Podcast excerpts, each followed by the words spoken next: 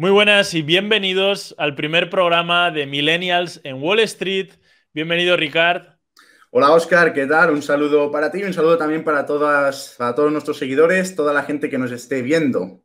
Eso es, este es el primer programa que estamos haciendo, eh, es el estreno, nuestro estreno, y vamos a empezar hablando de, un tema muy interesante, eh, y es que el otro día, esta misma semana, eh, ha salido Powell hablando, también salió hace unas semanas eh, y ha hablado de partes bastante importantes sobre todo lo que está ocurriendo a nivel de los comentarios que hay de posible hiperinflación en Estados Unidos, en el mundo en general, pero bueno, en Estados Unidos en, particular, eh, y cómo puede generar eso diferentes movimientos en los mercados. De hecho, hemos visto durante la semana pasada que el mercado ha estado un poco convulso y vamos a tratar de aclarar un poquito todo lo que comentó Powell, todo lo que hay alrededor de, esta situación un poco eh, trambólica, ¿no? Como decía aquel, meme, y, vamos a intentar sobre todo dejaros lo más claro posible todo lo que ha sido comentado, toda la situación actual para que cada uno de vosotros podáis eh, tomar la decisión que determinéis interesante a nivel de bolsa o simplemente para que estéis informado sobre, informados sobre el tema. Básicamente por reducirlo un poquito, ¿vale? Hace unas semanas salió Powell y estuvo comentando básicamente y de forma muy resumida, eh, Ricardo, luego si quieres añadir algo que se me pase. No, no, no, sigue, sigue, no, no, sigue, sigue.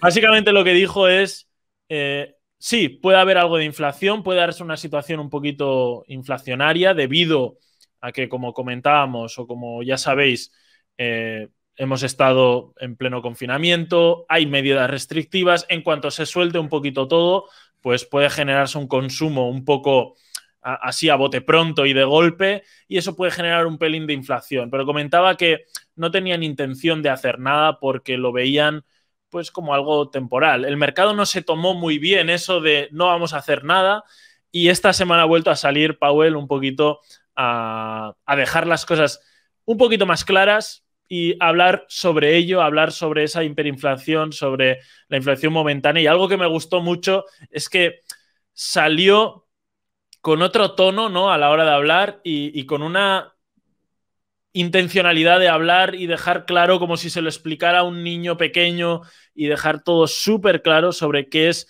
lo que iban a hacer. Teniendo en cuenta esta situación eh, o el cambio, el mercado se lo tomó de forma un poquito más positiva. De hecho, pues eh, estuvimos viendo diferentes movimientos en los mercados y, vamos a comentar un poquito todo, ¿no? Pues Oscar, con el tema de Powell tú me llevas un poco de ventaja porque sí que te viste la, rueda de prensa, yo no la pude ver, pero sí que he visto algunos cachos, ¿no? Y al menos, pues con lo, al menos las partes que yo he visto, lo que, lo que decía era que buscaba, que creo que tenía, buscaba el 2% de inflación y tenía como límite el 3%, que no iban a mover los tipos hasta 2023. Em, pero hay algo muy interesante de lo que tú comentabas antes y es el tema del ahorro, porque al final llevamos un año encerrados, llevamos un año en el que prácticamente no hemos gastado o hemos gastado mucho menos de lo que habríamos gastado si hubiésemos tenido, si, si hubiésemos hecho vida normal, ¿no? No hemos salido a cenar, no hemos ido de festivales, no hemos ido de vacaciones. O sea, aquí hay mucho gasto que tiene que, tiene que llegar y que, va a llegar de golpe al final, y más en Estados Unidos, ¿no? Que es, eh, están dando todos estos estímulos de los que vamos a hablar ahora dentro de, dentro de, unos, dentro de unos momentos. Y bueno, pues una vez eh, la normalidad, que esperemos que esté más cerca que lejos, eh, vuelva, ¿no? La gente va a salir a, gastar y eso evidentemente va a, va a impulsar los precios al alza. Y otra cosa importante, pues, es la, lo que ya sabemos, es la cantidad de dinero que se ha metido en la economía. Ayer miraba encontré un gráfico em, que, decía que uno de cada cuatro dólares que están circulando ahora mismo en la economía em, se crearon desde abril hasta ahora. O sea, es, un dato brutal. No sé cómo lo ves tú, pero a mí me parece algo increíble. O sea, la verdad que es eh, demoledor el dato, como, como poco, eh, sí que es bastante sorprendente en ese sentido. Eh, al final podemos entrar en si era casi obligado o, no. Aquí al final incluso los propios economistas no se ponen de acuerdo, pero creo que has dado en el clavo de todo ese razonamiento que hay detrás del miedo un poquito que se ha generado los últimos días respecto a la economía y, y la bolsa de esa posible hiperinflación, ¿no? Todo ese ahorro acumulado, toda ese, todo ese estímulo que va a haber que hablaremos después, todo ese dinero que tiene la gente unido, que en Estados Unidos ya se está hablando de que en, de hecho era junio, pero ahora han adelantado que para mayo van a tener vacunas para todos los estadounidenses. Eh, veremos cuánto tarda en, ponerse o, en, repartir ¿no? todas esas vacunas.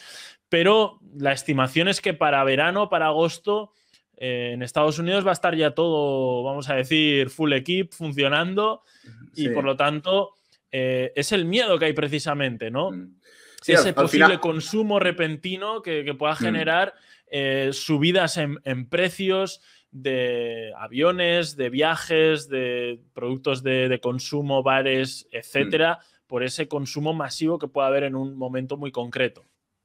Sí, al final, al final Powell tiene, tiene supongo, la obligación ¿no? de, tranquilizar, de, no dar voces de alarma, ¿no? Pero em, lo ves en el mercado, que hay un miedo real de inflación. Lo hemos visto en el Nasdaq eh, durante estas últimas semanas. Al final, eh, lo que está descontando el Nasdaq estas semanas es esto, pues que, habrá inflación, que se tendrán que subir los tipos porque se va a tener que controlar.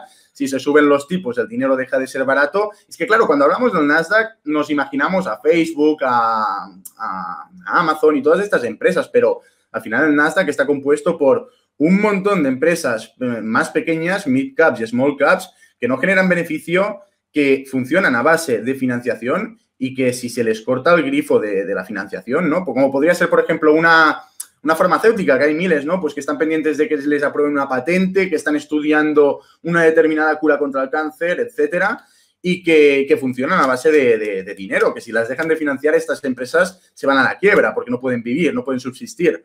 Eh, claro, si hay un miedo real de inflación, si esto comportará que se suban los tipos de interés y si suben los tipos de interés, el dinero deja de ser barato y automáticamente, mm, con la teoría en la mano, ¿eh? lo que se deja, se deja de financiar a estas empresas al menos a un precio tan, tan barato como se está haciendo ahora. Y lo que está descontando el Nasdaq es esto, ¿no? Creo que por ahí iban los hilos precisamente de que Powell volviera a salir dos semanas después prácticamente a, dar una explicación, como decíamos al, principio, eh, simplificada al máximo de lo que quiso decir aquella vez anterior, ¿no? Porque ya se vio que salió, eh, el mercado no le gustó mucho el, tono o, lo que se dijo y ha vuelto a salir a explicar exactamente un poquito lo mismo, ¿no? Que la Fed piensa que esa hiperinflación eh, no va a existir, que va a ser algo momentáneo, de hecho, hablaba Powell, ¿no? De que eh, generalmente Estados Unidos, eh, el tema de la inflación y por el comportamiento de, consumo y demás, lo más probable y lo que ellos creen es que no fuera permanente por el razonamiento de que es un país en el que siempre se ha regulado muy bien, se ha autorregulado muy bien la oferta y la demanda. De hecho, comentaba, ¿no? Que, bueno, que si suben un poco los precios momentáneamente, seguramente la gente retrasará los viajes o mm. esperará un poquito más a, comprarse aquello que se quisieran comprar y que, bueno, que ellos confiaban un poquito en, en ese retraso eh, o en esa, sí, en definitiva, que, en el momento en el que suban los precios la gente frenara un mm. poquito y por lo tanto se autocontrolara esa, esa inflación. Si te parece, puedo compartir algún gráfico que tengo por aquí. O de, hablabas de los tipos de interés, me parece interesante. Mm. Vamos a ver si consigo. Bueno, tenemos, tenemos nuestro. Eh, eh, es el primer vídeo, ¿eh? es el primer vídeo, o sea que tenemos derecho a equivocarnos y a no saber muy bien cómo funciona todavía todo, todo, este rollo. De hecho, yo no sé ni si yo lo puedo, yo puedo compartir cosas o no. En teoría, deberías poder. Debería poder, ¿no? Bueno, pero lo tendremos que investigar, lo tenemos que investigar porque... Vale, vale, vamos a ver, mm. vamos a ver. Bueno, lo voy a seguir intentando. Oscar, había, había, no, no, no, de mientras te, cuento algo que me parece también súper interesante, que el otro día estaba leyendo a la em, Katie Wood, se llama, que ahora ha sido, ha, sido bastante tendencia, ¿no? Pues ya sabemos que tiene un estilo, un estilo de inversión un poco diferente, no más millennial, por decirlo así, aunque cuando, cuando, se acerca más a nosotros, ¿no? E, exacto, sí, pero no por edad, porque cuando la busqué, usted tiene 65 años ya o algo así, o sea, es, mayor. Em, pero dijo algo muy interesante, que es que todo el mundo está focalizándose en lo que es la inflación, pero no se está teniendo en cuenta que hay muchos sectores totalmente disruptivos que van a pegar muy fuerte en los próximos años y que, y que con el aumento de la productividad de lo que ellos em, hacen, de lo que ellos crean, vamos a poner por ejemplo Tesla, ¿no? Con el aumento de la productividad va a haber un abaratamiento muy grande de los costes. Em, y esto sumado a que la gente cada vez va a utilizar más este tipo de, este tipo de, negocios disruptivos, como, serían los, como sería el coche eléctrico, ¿no? Como sería el producto del coche eléctrico, em, va a hacer que, que los precios bajen. Entonces, esto va, a servir como de como de, regulador ¿no? de lo que sería la inflación. O sea, es, es un argumento que, no, lo, digo yo, evidentemente lo dice Katie Wood y que me parece al menos eh, interesante ¿no? a tener en cuenta. Eso es, a tener en cuenta y, a contemplar, porque al final, bueno, Katie Wood, otra cosa no, pero, pero ha demostrado ser valiente en momentos donde normalmente no, quizá la, gente o la mayoría no, iba a ser valiente o no era mm. valiente. Y, ha estado invirtiendo algún que otro año en, ciertas empresas y en ciertos sectores que, bueno, que ha visto el premio ahora, eh, precisamente, ¿no? Después de un tiempo. Ahora sí mm. que puedo compartir, así que voy a intentar compartir. Vale, no, eh, me, da error. no, te, deja.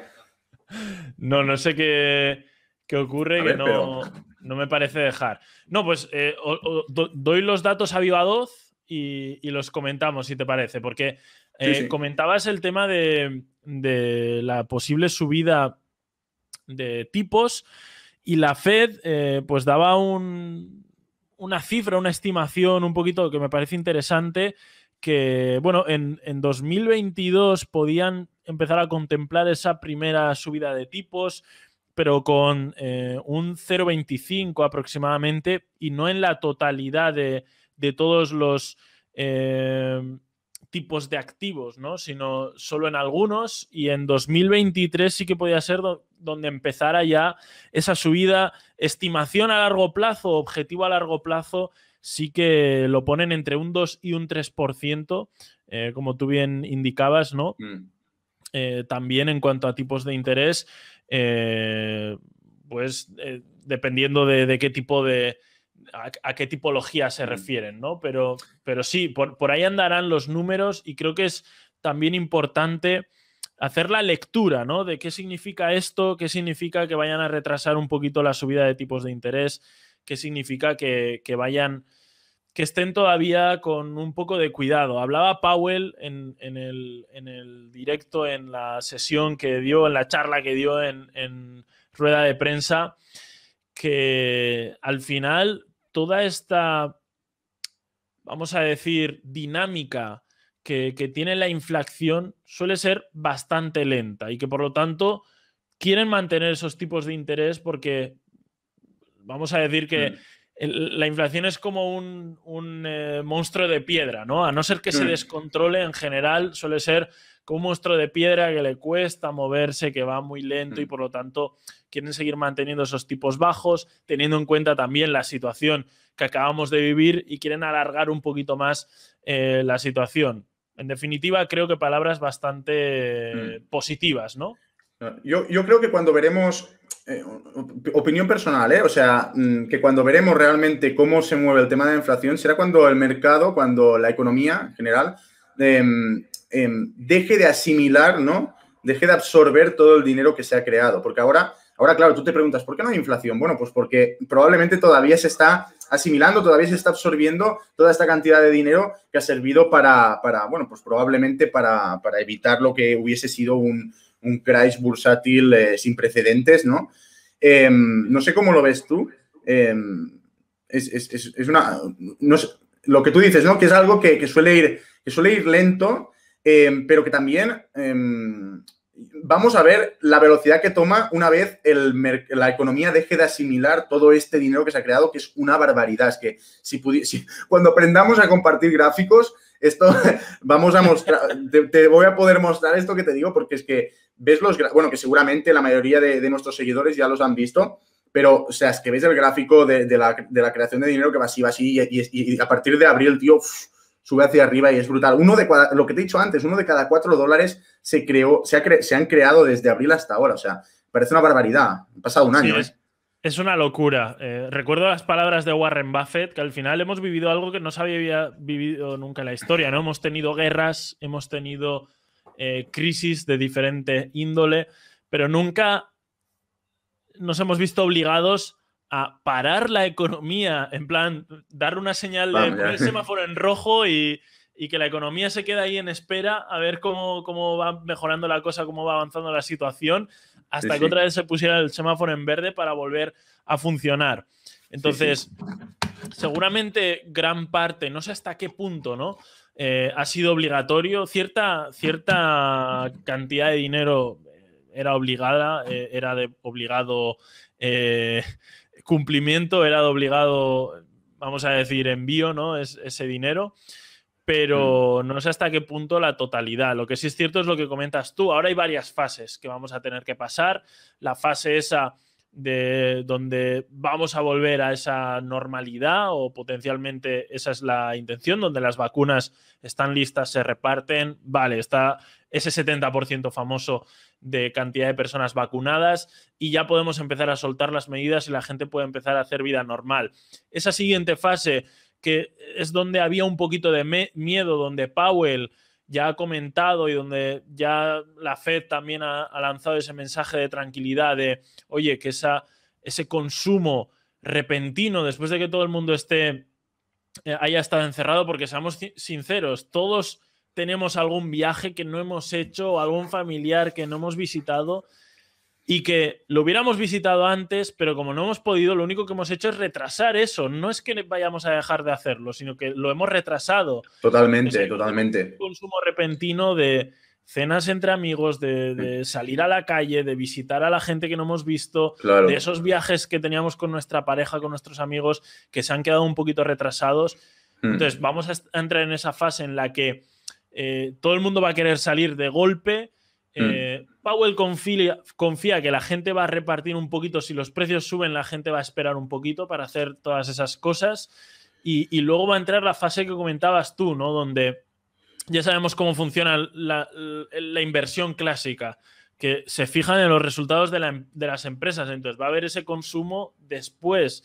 Ese consumo se va a trasladar en los resultados de ganancias de, las empresas. Mm. Y como dices tú, va a empezar esa escalada de, precios, el mercado va a volver a, absorber todo eso y veremos ahí cómo, mm. cómo gestiona o cómo gestiona el mercado, cómo gestiona la economía, eh, toda la, situación. Me parece interesante también nombrar o, decir una frase que, dijo Powell y es que al final ellos lo que buscan, o Powell y la, eh, y la Fed lo que buscan es máximo empleo y estabilidad de, en precios que es un, poquito el, mensaje aclaratorio que ha dado esta, esta misma semana y que al final que no prevén que vayan a tener que tocar nada, pero que sí que tienen que tocarlo para que esto sea así, pues que lo tocarán, ¿no? Es mm. el mensaje de tranquilidad que, buscaba el mercado.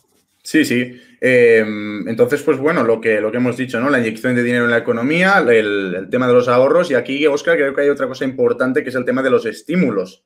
Eso es. Porque, porque lo tengo por aquí. El plan de estímulos, eh, bueno, es un paquete de 1,9 billones de dólares. O sea, estamos hablando de mucha pasta, ¿no? Que lo tengo un poco. En, dólares americanos, eh, o sea, en, números americanos, ¿no? Exacto, exacto. trillones. y aquí billones. 1,9 mil millones, ¿no? Sería. En nuestros términos, vamos. El cambio de trillones, billones, eh, billones eh, en eh, castellano y en Estados Unidos es para Mucha pasta, mucha pasta, mucho dinero. Y, aquí tengo, lo tengo un poco, hecho aquí un poco un esquema, ¿no? Em, van a dar cheques directos de hasta 1.400 dólares por persona a las parejas casadas que ganan menos de 160.000 dólares al año. También a las cabezas de familia con ingresos menores a 120 mil dólares al año y a los individuos que ganen menos de 80 mil dólares al año. Entiendo que las personas, pues, estén solteras, supongo, ¿no? Y, que, y que, ganen menos de 80 mil dólares al año. Estos 1.400 dólares, pam, directo en a la cuenta Después, si estás desempleado, si estás desempleado, ayuda federal semanal de 300 dólares hasta el 6 de septiembre. Y además, los primeros 10.200 eh, dólares en pagos por desempleo van a estar libres de impuesto para hogares eh, con ingresos inferiores a 150.000 dólares eh, anuales, evidentemente. Después, ayudas especiales a familias para comprar alimentos, temas de alquileres, de hipotecas, si tienes hijos, si estás enfermo, si necesitas seguro médico, si eres dueño de, negocio, de un negocio pequeño. Vamos, que, van a, entra con todo, ¿no? Entran con todo y esto es, también es, algo a tener muy en cuenta de cara, de cara a lo que estamos hablando, ¿no? De cara a la, inflación y a cómo va, a aceptar todo esto la economía, ¿no? Sí, al final no deja de ser un, una parte más de todo ese conjunto de cosas que pueden afectar en, la situación actual. Eh, no olvidemos que esas ayudas la van a recibir gente que lo necesita pero también gente que quizás no lo necesita tanto, porque como eh, bien has eh, dicho esto, tú en... Esto te, quería, esto te quería preguntar, ¿no? Porque aquí hay un debate interesante, porque tú das 1.400 euros, por ejemplo, a las familias españolas o a las personas, eh, a los individuales en España, y es que, ya te digo yo que como, como se los des en junio, en, agosto se lo han gastado ya todo en cubata, ¿sabes? O sea, es que, y es así, es así. Entonces, es evidente que probablemente hay eh, muchas personas que van a necesitar esta ayuda para, poder eh, sobrevivir, ¿no? Pero hasta qué punto, ¿no? Esto es un, debate que me parece interesante. O sea, no estoy afirmando ni una cosa ni la otra, pero hasta qué punto em, todas las personas que van a recibir esta ayuda realmente la necesitan, ¿no? ¿Y qué van a hacer con este dinero? Porque recuerda que la el, cuando, cuando se dio el primer paquete de estímulos, que creo que fue, bueno, no lo recuerdo, igual fue en junio, o no sé, en Estados Unidos se habló, Em, automáticamente los principales brokers registraron una, un incremento de, bueno, un pero, brutal, o sea, si, si tenían, yo qué sé, me lo invento, ¿eh? si tenían 100.000 usuarios, pues pasaron a tener 2 millones, o sea, increíble. O sea, que la gente que hizo, recibió, invirtió, o sea, si estamos diciendo que, que, se está dando un estímulo para que la gente, pues, que no ha podido abrir el negocio, pues que, que yo qué sé, pues que pueda sobrevivir, ¿no? Que pueda ir a comprar, que pueda pagar el seguro del coche, que pueda pagar las facturas, Em, pero después ves esto, ¿no? Yo lo que, lo que, mi percepción es que mucha, mucha de esta gente que está recibiendo el dinero quizás no lo necesita tanto para sobrevivir como nos pensamos, ¿no? Y, sí, es complicado, es complicado porque es imposible, ¿no? Mm, establecer categorías, es muy complicado. Sí, y al final, no, sé hasta qué punto también es. Perdona, perdona, perdona, perdona, Oscar, di, di, No, al final, yo creo que, la normativa o los mínimos para recibir ese dinero son bastante eh, generosos, vamos a decir, ¿no? Claro, claro. Por, lo tanto, se calcula que mucha gente va a recibir un dinero que realmente no necesita para sobrevivir. Yo creo que también hay un punto de vista ahí en el que eh, se prevé que parte de ese dinero vaya a consumo, eh, por lo tanto, va a llegar a las empresas, en parte a empresas que, más lo necesitan. Aquí, diferentes economistas pueden tener diferencias de opiniones, ¿no? Pero es una forma también de ayudar a, las empresas, pero a las empresas rentables, a las empresas que se sepan adaptar, a las empresas que ofrezcan algo que la gente quiera consumir. Al final tú puedes ayudar directamente a las empresas o puedes tomar esta otra alternativa. si ayudas directamente a las empresas, habrá empresas que quizás están medio acabadas y que les ayudas y que luego acaban quebrando igualmente, pues porque no son competitivas o no ofrecen algo interesante y de esta otra manera, ¿no? Eh, pues hay gente que piensa que es mejor o economistas que piensan que es mejor porque la gente va a consumir donde ellos quieran y las empresas que, se vean beneficiadas van a ser empresas que potencialmente son las que van a sobrevivir a largo plazo. Y también hay que tener en cuenta que parte de ese dinero va a acabar en bolsa, como tú bien marcabas, ¿no? Y sobre todo en activos que estén un poco de moda, ¿no? Yo lo que es algo que contemplo aquí, aquí, es donde... mi mm. plan de inversión, es algo que tengo contemplado, que ya contemplé en el primer cheque de estímulo y salió bastante bien, que hemos visto que, por ejemplo, en activos como Bitcoin, en activos como tecnológicas muy de moda, como puede ser Tesla, tal, han tenido años récord, de crecimiento récord. Y bueno, en parte, no en su totalidad, pero en parte ha habido parte de dinero de esos cheques de estímulo anteriores que han acabado aquí. Por lo mm. tanto, importante valorar qué activos están de moda ahora mismo. Eh, el mercado puede incluso descontar ese, esa situación, pero sí que es cierto que seguro que va a haber parte de ese dinero que va a acabar en la bolsa y seguro que ciertas empresas van a verse beneficiadas de, esa introducción de dinero. Y al final, al final hay que ir un poco con, pies de plomo, ¿no? Porque ya sabemos que, que, el mercado sube, pero cuando baja, es como, yo siempre me gusta mucho ese ejemplo, ¿no? Es como si es como cuando, imagínate que estás en el Camp Nou, ¿no? En el campo del Barça y, ahí solamente hay una puertecita para salir, ¿no? Y de golpe por megafonía dicen que hay una bomba en el estadio. ¿Qué va a hacer todo el mundo? Pues va a querer salir todo el mundo por la puertecita y evidentemente eso va a comportar muertes, eh, asfixias, o sea, porque no, no, no, no cabe, ¿no? Toda la gente por ahí es un poco esto, ¿no? Al final, cuando personas inexpertas em, están utilizando este dinero para invertir en bolsa y eh, para invertir en valores o especular en valores de moda, como podría ser Bitcoin, como podría ser, yo qué sé, Ethereum, como podría ser Tesla, como podrían ser estas empresas em, o, estos, o estos activos que, bueno, pues que, que, son de más riesgo, ¿no? No es una Coca-Cola, no es un McDonald's, por decirlo así. Entonces, em, claro, en un golpe de, volatilidad que un día pues te baje yo que sé un 15%, ahí pueden haber muchas personas que se acojonen y que quieran vender todas de golpe ya sabemos lo que pasa cuando, cuando sucede esto. Y, un poco lo, peligroso está aquí, ¿no? Eso es, al final el comportamiento de un mercado inexperto versus el comportamiento de un mercado, no quiero decir experto, pero sí un poquito más experimentado. Yo creo que el ejemplo claro es, eh, pues, el comportamiento de Bitcoin, por ejemplo, en un 2017-2018, incluso en años anteriores a Bitcoin, ha tenido correcciones continuas de más de un 80% durante los últimos años. Sin embargo, eh, este año, estos últimos, vamos a decir, meses, con esa introducción o esa entrada de, de dinero un poquito más que hay gente que le llama institucional o de empresas incluso, parece que es haberse estabilizado un poquito el activo, ¿no? Ejemplos claros que ponías tú, tú antes también, pues cierto tipo de empresas más estabilizadas o un Tesla, por ejemplo, que es mucho más...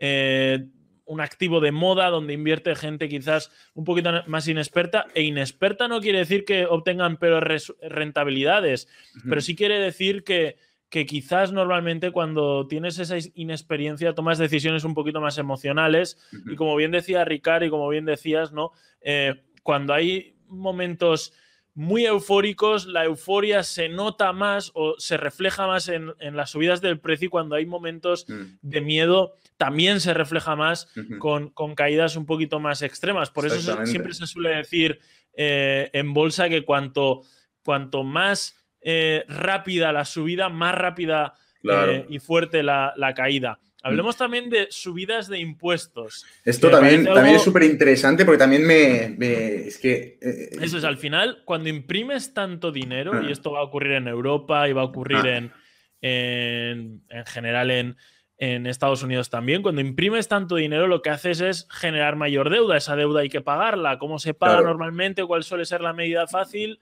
Subida de impuestos. Sí, sí, exacto. De hecho, Biden, no sé si lo comentó o no lo comentó esto, pero al final eh, el objetivo claro es no depender solamente de la, deuda pública para, financiarse.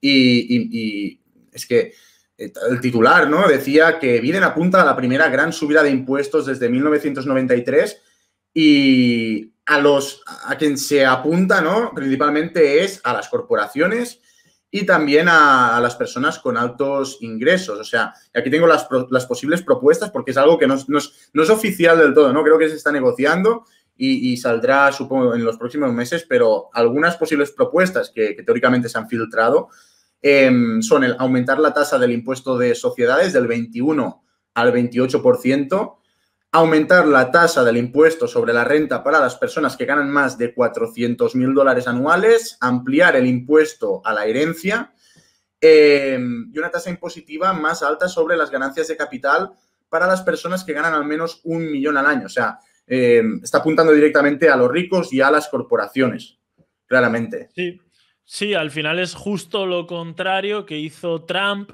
nada más ser elegido, ¿no? Trump, Exactamente y con todo esto, perdona Oscar, esperan, esperan recaudar 2,1 billones de dólares en, una década, ¿no? En los próximos 10 años esperan recaudar 2,1 eh, billones. Entonces, yo aquí también. Muy, muy similar a los 1,9 que hablábamos antes. Exacto, exacto. Te, sobra, te sobra ahí un poco de calderilla para, bueno, para lo que le apetezca a Biden, ¿no? Eh, a Biden, a Biden, perdona, que, el inglés también lo llevamos así, así. Eh, eh, sí, perdona, termina. Sí, no, no. Un después de ver esto, ¿no? Un debate que a mí también me gustaría abrir. y es una pena que no, no podamos tener aquí a, no podamos estar haciendo esto en directo porque podríamos estar interactuando un poco con, los seguidores, ¿no? Y lo haremos, lo haremos. Y lo haremos, y lo haremos, claro que lo haremos. Em, es justo, ¿no? Ir contra, ir contra los ricos, solamente contra los ricos. ¿Tú qué opinas? Bien, aquí hay una. Aquí seguramente entrarán en conflicto o entrarán en cortocircuito eh, los que sean de una rama económica más liberal, más de ese estilo, los que sean de, la rama económica contraria. Y los que sean de una rama política también, ¿eh? También, porque normalmente las ramas económicas sí, sí, sí, se cumplen. Sí, sí, exactamente. sí, sí. Eh, política. Lo que está claro es que, bueno, tenemos un ejemplo reciente y es que eh, Trump en, la, en, la, última, en los últimos cuatro años en, los que estuvo, lo primero que hizo fue bajar impuestos. Los mercados eso lo, tomó, lo tomaron como algo muy positivo. Hay que tener en cuenta también que para los que no lo sepáis, cuando se invierte una. Cuando la gente invierte, que yo no lo hago, ¿no? Pero cuando la gente invierte utilizando los barómetros de cálculo de, precios y de rentabilidad y demás clásicos, los clásicos, los que usan los, los, Warren Buffett y compañía y usa la mayoría de, gente, una de las, de las, cifras determinantes suele ser la comparativa ¿no? entre el precio de la acción actual y los beneficios que está generando una empresa. Por lo tanto, si tú subes los impuestos o esta subida de impuestos, lo que puede generar, una de las posibilidades que pueden ocurrir a nivel de bolsa, hablamos solo a nivel de bolsa actualmente, luego a nivel de economía podemos desarrollar si es beneficioso para la gente o no, pero centrándonos un poquito en, en lo que puede ocurrir en la bolsa, es que al final mayores impuestos significa eh, menores beneficios para la empresa, por lo tanto esos ratios que, que, comentábamos de comparativa de precio respecto a beneficios van a salir ratios peores, menos gente va a determinar, oye, es momento de invertir porque ese ratio es relativamente bueno y me puede generar rentabilidades resultados. interesantes. Y por lo tanto, eso significa que va a haber menos inversión en diferentes empresas, menos dinero entrando en el mercado y menores subidas de precio. Incluso se habla de, que si este tipo de subidas no son muy paulatinas y, puede haber una subida así un poquito de golpe, puede haber diferentes momentos de estancamiento del mercado, de incluso eh, correcciones. Depende mucho de cómo se, metan esas subidas y de lo paulatinas eh, y, suaves ¿no? que, vayan siendo. Sí, sí, tal cual, tal cual. O sea, eh, no sé, igual yo me pongo un poco más quisquilloso ¿no? con este tema. Ahora, dejando de lado las, corporaciones y hablando de los individuales, em, claro, es que da, la casualidad ¿no? que los que defienden la, subida de impuestos, pues siempre son los mismos. Entonces, em, te voy a poner un ejemplo que igual te parece, o que igual a nuestros seguidores también les parece muy simple, pero em, por ejemplo, yo qué sé, mi, caso, ¿no? Mi caso, yo soy igual que tú, somos dos personas jóvenes que bueno, pues que probablemente ah, lo, hemos hecho diferente y que probablemente también nos va mejor que lo que sería la media de las personas de nuestra edad, ¿no? Entonces, em, a mí, yo cuando, cuando voy, cuando me relaciono, cuando, cuando quedo con, mis colegas y con los que no son tan colegas, pues los que, los que defienden estas cosas siempre son los que, cuando yo estaba encerrado en casa currando como un cabrón, ¿vale? Em, tú sabes que yo ahora también ahora vamos a lanzar un negocio en abril, todo, el tema. Todo esto conlleva mucho trabajo, ¿no? Y no es de un día para otro. Y, el esfuerzo que uno tiene que poner y los sacrificios que tiene que poner para esto son muy grandes. Entonces, em, las personas que a mí me dicen, no, pero es que tú tendrías que pagar más impuestos o tal, siempre son, son las mismas que cuando tenía 18 años estaban en el bar toda la tarde tomándose birras, ¿sabes? Ahora mismo tienen 27 años y están haciendo lo mismo. Y ahora me dicen esto, cuando yo he estado todos estos años currando como, un cabrón y, todo lo que yo me he ganado, ¿no? Con mi, y lo que me voy a ganar de ahora en adelante, o sea, em, no, sé cómo decírtelo, o sea, em, yo, yo tengo que poder decidir. que, todo éxito conlleva un, trabajo detrás. exactamente. Muchas, muchas veces se da, se da, por, se da por, por, supuesto, ¿no? Que estas cosas vienen regaladas, ¿no? Como tú ganas más, tienes que pagar más. Bueno, cuidado, porque, porque si yo gano más es porque me lo he ganado y por lo tanto, por lo tanto tengo que tener mm, como mínimo el derecho de poder decidir dónde yo quiero, quiero, quiero poner mi dinero, ¿no? O sea, entonces, este, este, aquí, también se podría generar un debate interesante, porque probablemente habría personas que defenderían mi postura, pero también habría muchas otras que no, ¿no? Y, defenderían la contraria, precisamente. Exacto. Y, yo, yo lo contrario no es que no, que no lo acepte. Yo la crítica la acepto. Lo que me molesta es que la crítica venga siempre de, de los mismos, de los que no han dado un palo al agua y quieren que yo les pague a ellos Em, el poder seguir sin estar dando un palo al agua, ¿sabes? Y esto, eh, y esto a mí no, no, no, me, no me cuadra, ¿no? ¿sabes? Sí, yo creo que hay dos cosas interesantes que se pueden comentar, ¿no? Al final, cuando ahogas a las empresas, eh, es algo que yo creo que hay que hacer de forma muy estudiada para que no estés matando moscas a cañonazos, ¿no? Que se suele decir. Entonces, pero tú cuando subes impuestos tienes que tener muy en cuenta cómo lo haces, por qué lo haces y quién se va a ver beneficiado ¿no? cuando haces eso. Todos estamos de acuerdo en que hay gente que necesita, obviamente, ayuda, pues gente que ha tenido accidentes, yo qué sé, mil, mil situaciones que no es que no quieran trabajar, sino que no pueden. Yo creo que ahí hay un acuerdo total de todo el mundo y de todo tipo de posturas, ¿no? Creo que también es importante tener en cuenta que cuanto más ahogues a las empresas a nivel de impuestos, más difícil es crear empleo. Y el ejemplo claro es que si tú vas al bar que tienes al lado de tu casa, ¿no? Y le dices, oye, eh, Tú, por ejemplo, ¿te gustaría tener a más gente contratada? Seguramente lo que te va a contestar es, yo por mí, mira, me encargaba de gestionar el bar, los pedidos tal y cual, y tenía ahí a gente pues trabajando, ¿no? Y, haciendo lo que es servir, ¿no? Cada uno de los cafés y demás. Eh, la realidad del autónomo es que cada vez eh, tiene que hacer más cosas, cada vez tiene menos capacidad económica, aquí al menos en España, para contratar a alguien, para darle empleo a alguien, para que esa persona se desarrolle, para que la empresa completa se desarrolle. Y aquí en España, por lo menos, no hay que olvidar que el 97% de las empresas son pequeñas y medianas empresas. Son la tienda de abajo, la cafetería de más allá, la panadería de por aquí. Y lo raro lo, o, la minoría son las grandes corporaciones o las grandes empresas que tienen pues miles de empleados o cientos de empleados, ¿no? Entonces, hay que hilar muy fino por lo mismo que comentabas tú, ¿no? Para que no se genere, pues, cierto aprovechamiento, ¿no? De, las ayudas y demás, y que haya gente que se aproveche de ello y, bueno, y incluso paguen justos por pecadores, ¿no? Porque cuanto más gente acceda a, ayudas, mm, menos ayuda hay para la gente que realmente lo necesita, ¿no? Cuanta más gente mm. se cuele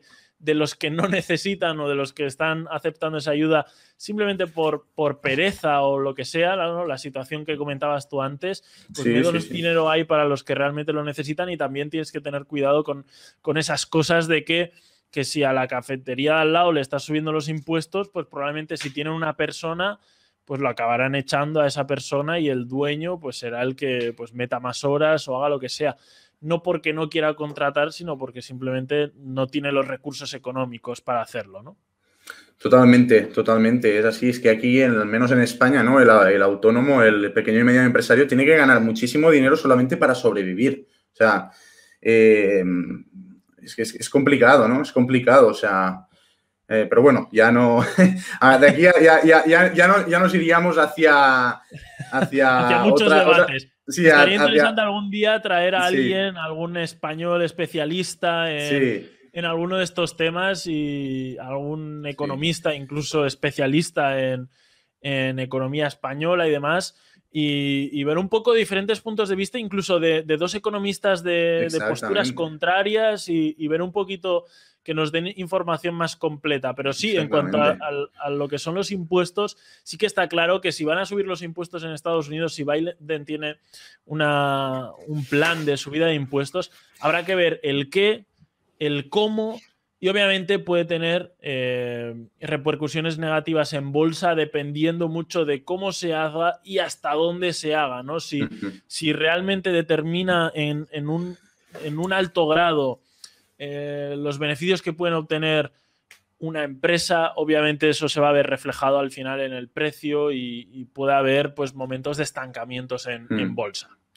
Totalmente. Oscar, ¿tú cómo ves los mercados, los mercados, el Nasdaq, por ejemplo? ¿Cómo lo ves ahora? ¿Crees que es corrección? ¿Crees que, se va para abajo? ¿Crees que con la, lo que te he comentado antes, ¿no? Que desde mi punto de vista, si, bueno, al final es una, es una correlación, si hay inflación, si se suben los tipos de interés, eh, es probable que haya pues una, una redistribución del dinero, ¿no? De lo que serían las acciones growth, ¿no? Como las acciones del Nasdaq a las acciones value, ¿no? A las acciones de valor, como podría ser el, el Standard Poor's 500 o la mayoría de empresas que tenemos en el S&P 500. No sé cómo lo ves tú, eh, porque está, está, como, está como un poco, hay mucha volatilidad, ¿no? O sea, un día parece que se termina el mundo, el otro día el Nasdaq recupera lo que, lo que ha perdido y, está la cosa un poco, un poco ajetreada, ¿no? Sí, yo te, doy mi punto de vista. Lo que tenemos claro todos es que al mercado no le gusta la incertidumbre. Y estamos en un punto de bastante incertidumbre, ¿vale? Estamos en un punto en el que hace no mucho se dijo, oye, que eh, las vacunas en lugar de estar para junio van a estar para mayo. Fue muy positivo para el mercado. Luego salen hablando de, no, la subida de bonos, está subiendo mucho los bonos. Eh, entonces sale mucho dinero de, las empresas tecnológicas. Eh, que habían subido mucho, la gente recoge beneficios y, mete un poquito. Y se va la renta fija, claro. Entonces, salen otra vez noticias relacionadas con. Entonces, está habiendo mucho, mucha incertidumbre, muchas situaciones cambiantes que, por supuesto, lo que hace es que la gente incluso saque dinero, se lo guarde en los bolsillos y se quede un poquito a la espera de, oye, a ver cómo evoluciona esto y, a ver qué es lo que ocurre. Hmm. Están claras varias cosas a, a largo plazo y esto es mi punto de vista y mi posicionamiento actual y el que voy a seguir haciendo, ¿no? Van a ocurrir ciertas cosas de, de, forma, no voy a decir asegurada, pero de forma muy probable, ¿vale? Cuando haya, cuando lleguemos al punto en el que se empieza a liberar todo y empiece empezamos a volver a consumir de forma directa y todos esos viajes y todas esas cosas que, hemos comentado, todo ese tipo de empresas va a entrar dinero ahí, porque como hemos dicho antes, los, los, analistas clásicos, fundamentales clásicos, ¿no? Como tú bien decías, que utilizan el value investing, incluso algunos de los que utilizan cierto tipo de, growth investing, ¿no? Eh, pues lo que van a hacer es ver que los resultados van a empezar a ser más positivos en aerolíneas, incluso en, todo lo que sea consumo directo y relacionado con salir y moverse.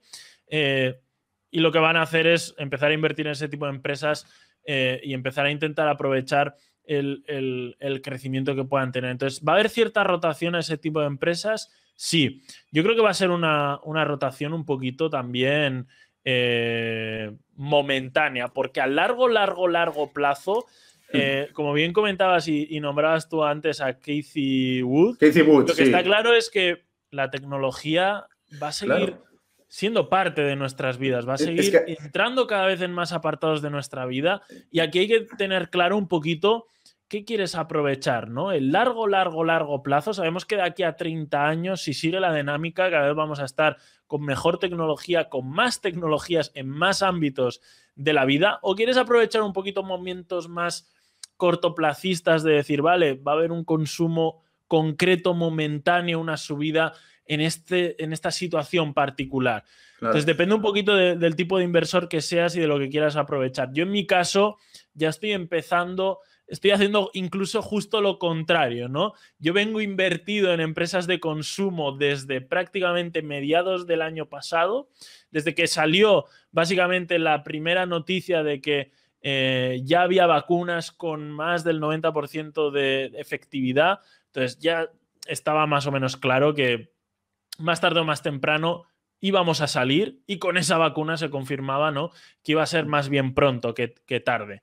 Eh, y por lo tanto ya venía, ya vengo posicionado de ahí e incluso lo que estoy haciendo es un poquito lo contrario, ¿no? Adelantarme otra vez más y, ver que si todos esos inversores clásicos van a entrar un poquito más en consumo, en, todo lo relacionado con, con consumo directo, con mm. viajes y demás, yo estoy incluso haciendo un desposicionamiento paulatino de aquí a después de verano, a, meses de un poquito después de verano, finales de agosto, septiembre y demás, y ir posicionándome a lo que quiero estar posicionado a largo plazo, ¿no? Mm. Claro, es que al final el mercado no descuenta, no descuenta el presente ni el pasado. El mercado lo que descuenta es el futuro, ¿no? Y eso sucedió, por ejemplo, en, abril, en marzo, abril, mayo, eh, que no entendíamos, eh, o, muchas, muchas personas no entendían el por qué em, no vamos tan, tan, tan atrás, ¿no? Más, más para, para, verano, ¿no? No entendíamos cómo podía ser que si estábamos en, en, la mierda, por decirlo así, porque estaba todo confinado, todo cerrado, todo tal, el mercado estaba subiendo y además estaba subiendo con esa fuerza, ¿no? Porque al final lo que estaba pasando allí es que el mercado estaba descontando el futuro y el futuro era que muy probablemente, porque siempre tenemos que hablar de probabilidades, em, saldría una vacuna. Y cuando saliese la vacuna, Em, probablemente el, 80% de los problemas que, teníamos en aquel momento pues se habrían solucionado, ¿no? Y esto estaba descontando el mercado. Yo creo que, siguiendo un poco con lo que decía Katie Wood, puede pasar un poco lo... Claro, ahora, por ejemplo, los Tesla, ¿no? Los Tesla son caros, o sea, no todo el mundo se puede comprar un Tesla, pero porque hay una demanda X. Cuando dentro, para 2025, que creo que leí el otro día, que se espera que la demanda ya sea duplicado o triplicado, evidentemente las baterías para Tesla no van a costar lo mismo, van a ser más baratas, se van a reducir, los costes de producción de Tesla. Entonces, esto va a repercutir en un, en, un precio más barato de sus coches, ¿no? Y esto va a pasar con muchos sectores disruptivos que ahora mismo, pues probablemente ni siquiera conocemos o utilizamos por su alto coste, eh, pero que cada vez van a ser más una realidad. ¿Y esto qué va a hacer? Esto, claro, el inversor tradicional está mirando mucho el tema de la inflación, que es real, ¿no? Que es real, pero por el otro lado está lo que dice Katie Wood, que es que viene toda esta parte, ¿no? De la, de la tecnología, de los sectores disruptivos que están pegando muy fuerte y que en los próximos 15 años van a pegar muy fuerte, que lo que harán va, a ser reducir los costes, porque cada vez funcionan por demanda, cada vez los va a utilizar más gente y por lo tanto van a ser más baratos. Y aquí puede, hacer, puede pasar esto, ¿no? Que inflación arriba, pero el mundo eh, em, puede reequilibrar esta inflación para mantener un poco el equilibrio. Y, por, mm, por, esta razón te comentaba que lo que, lo que dijo Katie Wood me parece súper interesante. Sí, además, eh, si, si a alguien eh, de alguien podemos tomar palabra y, podemos, eh, pues al menos prestar atención y al menos darle credibilidad es a Katie Wood, que, bueno, que hemos visto que ha tenido un año espectacular. También por, por dar una, un apunte, y esto es mi punto de vista un poquito particular, sobre lo que comentabas, ¿no? La bolsa siempre se adelanta un poquito, eh, la bolsa siempre, la gente se extraña normalmente con ese tipo de, de comportamientos. Al final, la bolsa sube o baja dependiendo de si entra dinero, si la gente compra, ¿no? O, la gente vende, ¿no? Básicamente. Hay un momento en lo que vivimos en marzo, ¿no? Es momento de crisis, todo el mundo se asusta, la gente bien, vende, no quiere perder dinero, incluso se imagina que, bueno, que se va a acabar el mundo, apocalipsis mundial y todas esas cosas. Entra el miedo, entra la dinámica del miedo, de miedo, la gente empieza a vender y eso genera que los precios bajen. Cuando la gente o, las instituciones, como se quiera llamar, ya visualizan un poquito por dónde pueden ir los tiros o ven una, un lugar donde poner su dinero, eh, automáticamente lo ponen y esa compra de nuevo masiva hace que empiece a subir el, mercado. En este caso fue bastante rápido y fue bastante rápido en parte por toda esa inyección de la Fed, en parte, pero también hay que tener en cuenta una cosa. Eh, con los tipos de interés tan bajos que había, con la situación eh, que había incluso en cuanto a la bajada de fiabilidad muy, entre comillas, del oro, o está habiendo al menos un debate últimamente de valor refugio, oro, Bitcoin, tal. Al menos está habiendo ese debate. Antes, eh, hace bastantes más años, era valor refugio, oro, ta, ya, eh, eh, a, piñón fijo, ¿no? Ahora, aunque sea, está habiendo ese debate, como comentábamos, los bonos ya prácticamente es como que se descartan porque los tipos de interés están muy bajos, la rentabilidad que dan no es la que daba eh, eh, hace bastantes años o hace muchos años, ¿no?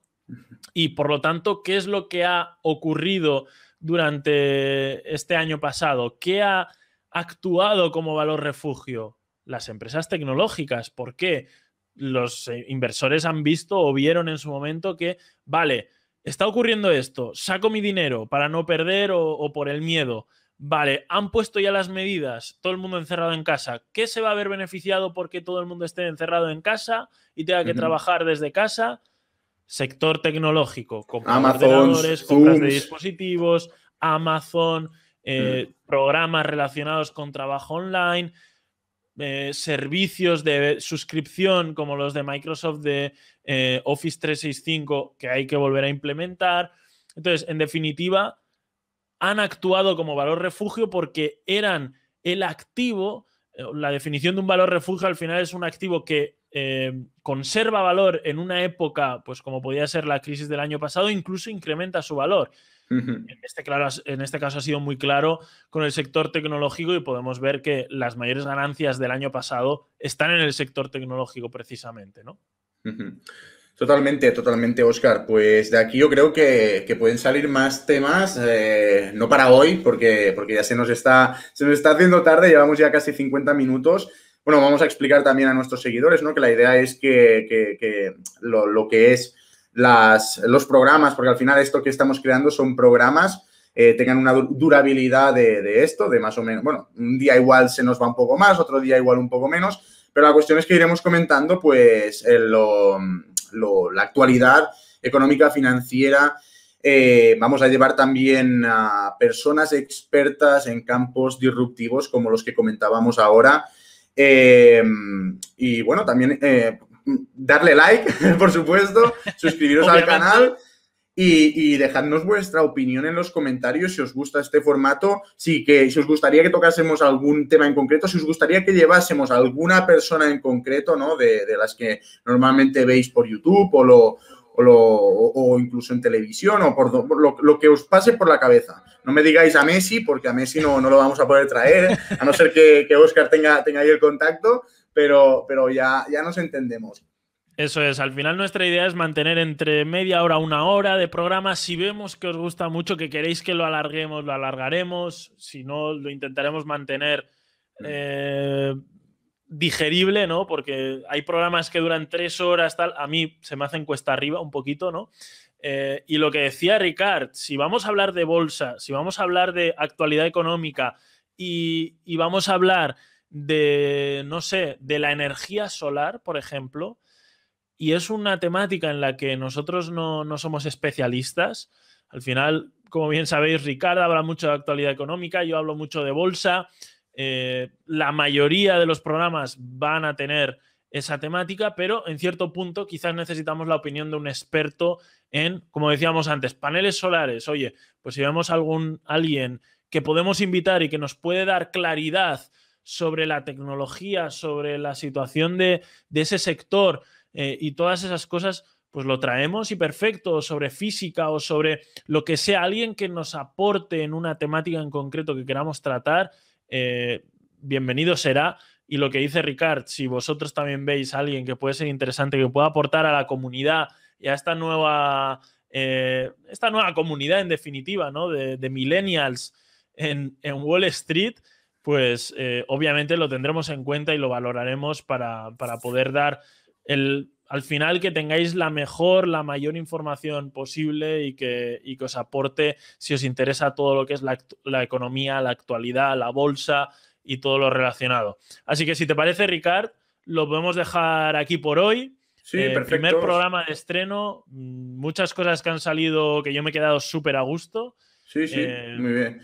Al, al, final es lo que decimos, o sea, estamos eh, tocando los temas que tocamos normalmente en nuestros canales, pero a ver, hay una cosa que es real y es que no es lo mismo hablar tú solo delante de una cámara que poder tener una conversación con alguien que además, pues, eh, y, con, nuestros seguidores, ¿no? Si podemos implementar esto en directos y tal, que puedan, porque la gente que nos sigue a nosotros es, son personas, están muy formadas, que, les gusta esto, es gente joven, ¿no? Al final la gente joven em, cuando hablamos de, de, millennial, ¿no? El millennial tiene la necesidad de interesarse por estos temas porque tiene, porque ya sabemos, lo, tradicional no funciona. No funciona si quieres tener una vida diferente en todos los sentidos, ¿no? Lo tradicional ha dejado de funcionar. Entonces, el millennial tiene casi la obligación de, estar puesto en estos, en estos temas, de, saber cómo, hacia dónde va el mundo, de, ver las oportunidades que tenemos, porque son brutales hoy en día. Y, y, por esta razón, yo creo que puede ser algo muy, muy, muy interesante para ellos y para nosotros, Oscar.